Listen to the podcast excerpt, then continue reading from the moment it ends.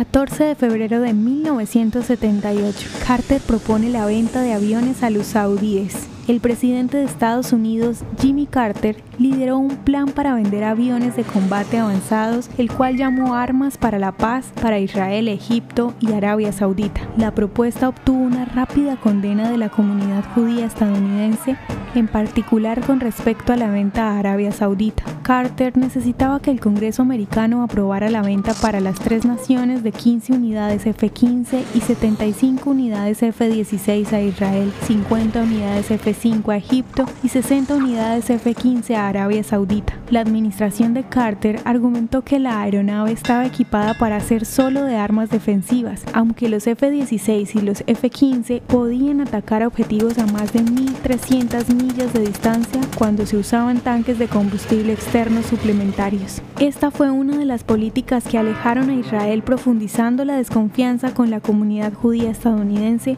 por un lado en contra de Carter. ¿Te gustaría recibir estos audios en tu WhatsApp? Compartimos nuevos episodios todos los días. Suscríbete sin costo alguno ingresando a www.hoyenlahistoriadeisrael.com. Hacerlo es muy fácil. También puedes encontrarnos como arroba hoy en la historia de Israel en Instagram, Facebook, Spotify y otras plataformas digitales. Comparte este audio para que otros conozcan más acerca de Israel.